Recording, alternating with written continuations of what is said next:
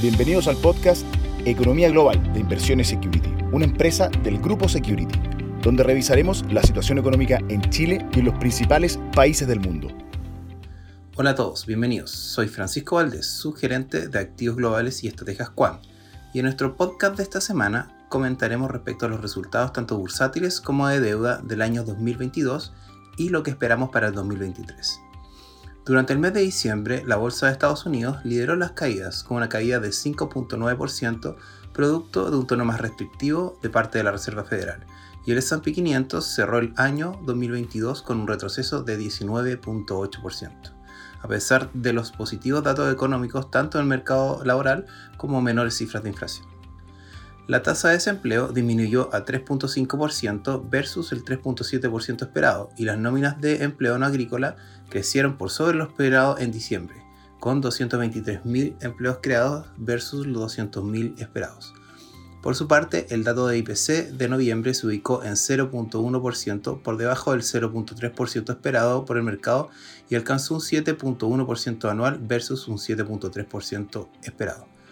Sin embargo, un discurso más restrictivo de parte de la Reserva Federal, la cual llegaría a una tasa terminal de 5% anual, terminó afectando las acciones y en particular a aquellas compañías con mayores múltiplos y de elevada capitalización bursátil. Estas compañías durante el 2022 marcaron caídas históricas, tales como Amazon menos 50%, Alphabet menos 40%, Nvidia menos 51%, Meta menos 65% y Tesla menos 65% entre otras.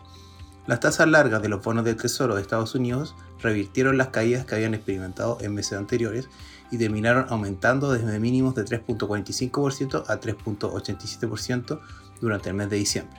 Por su parte, las bolsas de Europa desarrollada y Asia emergente experimentaron retornos positivos, el primero producto de mejores expectativas respecto a la crisis energética que podían sufrir durante el invierno y el segundo debido a que China redujo las restricciones de movilidad por las políticas cero COVID y aumento de estímulos fiscales del gobierno hacia personas como el alicaído sector inmobiliario.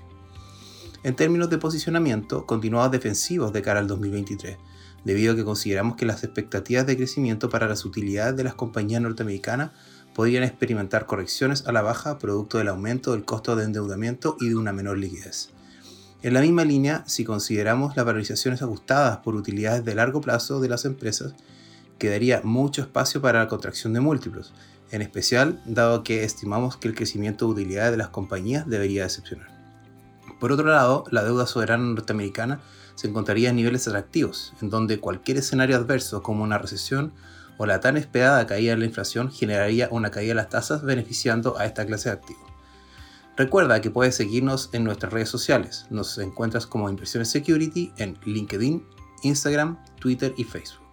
Te esperamos en una próxima sesión de nuestro podcast Economía Global.